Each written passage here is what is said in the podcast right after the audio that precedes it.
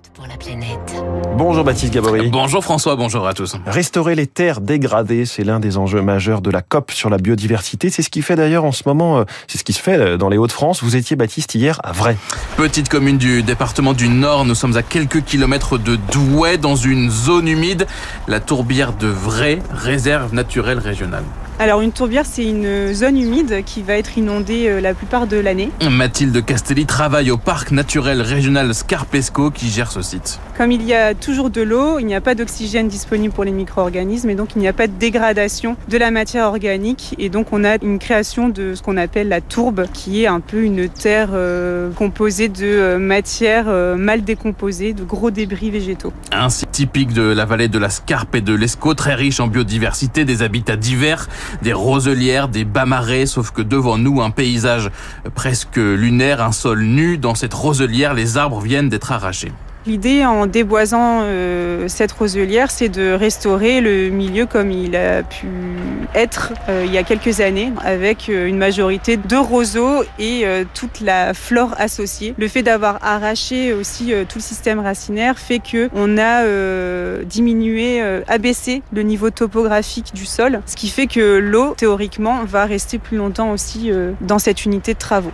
D'autres espaces de la tourbière ont été aménagés pour être pâturés. Au total, 9 hectares restaurés ces dernières semaines car en mauvais état de conservation, les modifications du réseau hydrographique, les drainages pour l'agriculture, maintenant les sécheresses ont peu à peu asséché la tourbière. Les niveaux d'eau étant euh, insuffisamment euh, hauts tout au long de l'année, on a euh, finalement boosté la croissance des arbres. Et donc aujourd'hui, on est sur des roselières, des bas marais qui sont colonisés par les arbres, donc des sols, des zones en majorité. Et donc ça, ça menace clairement le fonctionnement naturel de la tourbière. Le problème, c'est qu'une tourbière en mauvais état perd de la biodiversité évidemment et puis elle ne joue plus aussi bien son rôle essentiel de capture et de stockage du carbone. La tourbe en fait est composée de principalement de carbone. C'est de la matière organique qui est euh, séquestrée dans le sol. Par contre, une euh, tourbière qui est en mauvais état de fonctionnement, c'est-à-dire euh, par exemple il n'y a plus suffisamment d'eau, on va avoir un phénomène de minéralisation de cette tourbe et donc va relarguer du carbone dans l'atmosphère. Et puis les tourbières, comme toutes les zones humides, sont des acteurs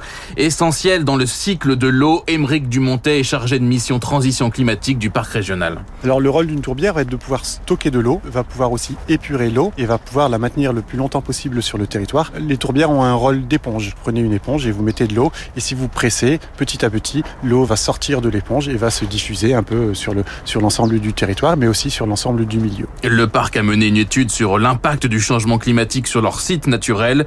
L'urgence, c'est l'adaptation. Il en ressort que globalement, on a des milieux humides qui sont vulnérables ou très vulnérables au changement climatique. À cause des sécheresses, à cause de la baisse des précipitations, mais surtout la, la modification des régimes de précipitation dans l'année. Mais globalement, c'est quand même la chaleur et l'évapotranspiration qui fait qu'on a des milieux qui s'assèchent. Les travaux menés dans cette tourbière s'inscrivent dans un programme européen Life Anthropofence, 18 millions d'euros, 13 sites concernés dans les Hauts-de-France et en Wallonie, 480 hectares de tourbières restaurées dans les prochaines années.